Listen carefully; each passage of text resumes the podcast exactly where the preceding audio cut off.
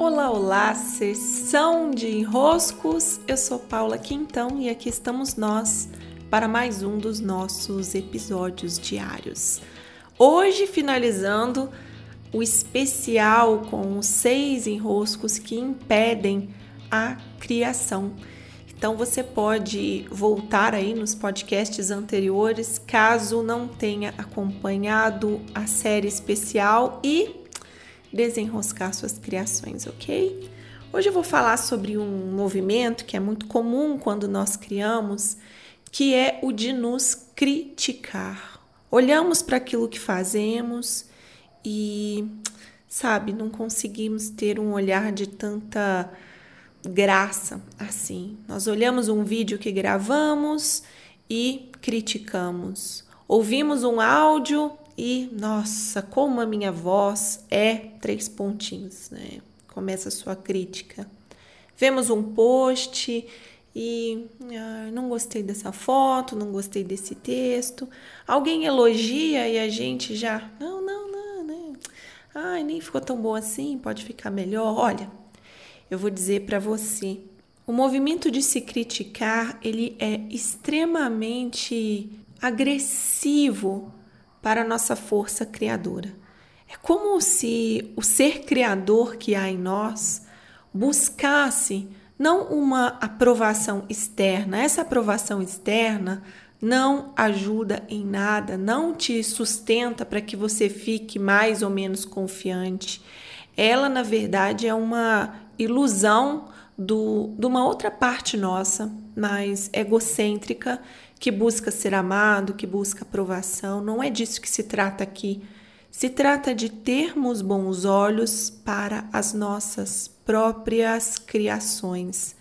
Quando conseguimos ir desenvolvendo em nós esses olhos, é como se esse solo de onde nascem as criações fosse aos poucos sendo adubado.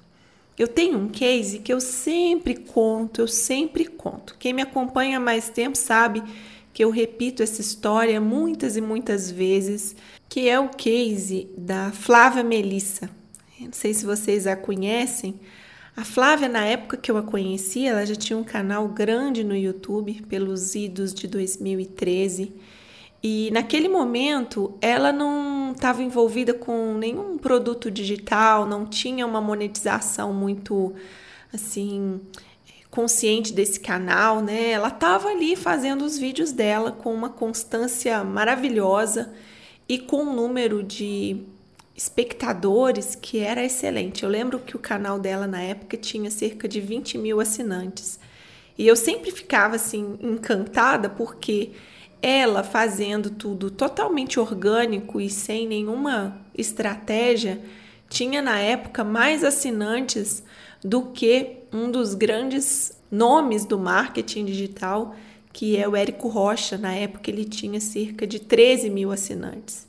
Então eu ficava, nossa, ela arrasa. E então eu fui entrevistá-la para um evento, um dos primeiros eventos que eu fiz online e eu perguntei, né, Flávia, como que é gravar seus vídeos?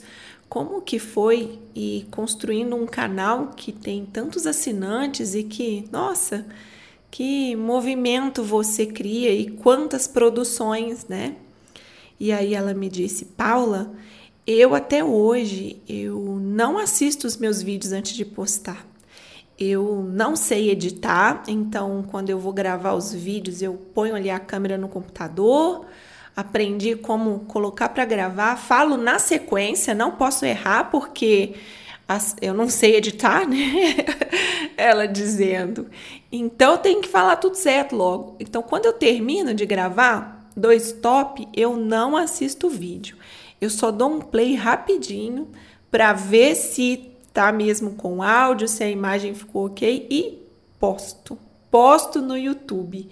E assim era a Flávia com seus 20 mil assinantes, ela num caminho dela com ela mesma, aprendendo a não passar nenhum minuto que fosse olhando com maus olhos para o que tinha criado. Esse é o início de um caminho, sabe? esse em que quando a gente cria, a gente primeiro interrompe as brechas para crítica. E com ela eu aprendi muito, porque também eu segui esse mesmo conselho, né? eu, eu o recebi como um conselho e eu não ficava revendo as coisas que eu tinha criado, me consertando, me corrigindo, até que, graças a eu não alimentar essa autocrítica, pelo contrário, eu fui indo para um caminho que é muito diferente. Hoje eu tenho muita alegria de ver o que eu crio. É, eu adoro, eu adoro entrar no meu próprio Spotify, não para ficar me ouvindo, porque eu sei o que eu disse, mas para ver quantos podcasts eu fiz. Eu adoro ver os meus próprios cursos, né? Há pouco tempo eu fiz meu próprio curso do peso e graças a ele eu comecei, enfim, a ceder o peso que estava há tempos aqui comigo mesma. Eu adoro as minhas mentorias, eu sei quanto são ótimas. Eu não estou dizendo que é a melhor, não é isso. Eu sei o quanto é bom. Eu me alegro, me alegro por criar, por ver o que eu criei. Eu adoro ver os meus próprios stories, ficam bonitos, os meus olhos gostam. Os meus olhos gostam da minha timeline, do meu próprio Instagram. Eu gosto. E então, a autocrítica não vem. Eu sempre sei os itens que eu posso aprimorar. Eu não estou dizendo que não há o que aprimorar, mas eu estou dizendo que o que está posto, o que existe, é motivo de olhos de encantamento. Assim eu tenho para todos os meus livros, para todos os textos que eu escrevo, para sessões que eu vivencio com os meus atendimentos individuais, eu me alegro, eu me encanto, eu olho com olhos de admiração para minha própria criação e isso dá a elas um território seguro para se desenvolverem, para passarem de nível, para irem para outros patamares. Sim? E assim eu encerro oficialmente a sequência de enroscos que impedem a criação. Agradeço a presença de vocês aqui nesse especial, também a presença de quem está vindo para o meu curso Criar a partir do Ser e quem acompanhou lá pelo Telegram, que é um dos meus canais gratuitos também. Grande abraço, beijos e até!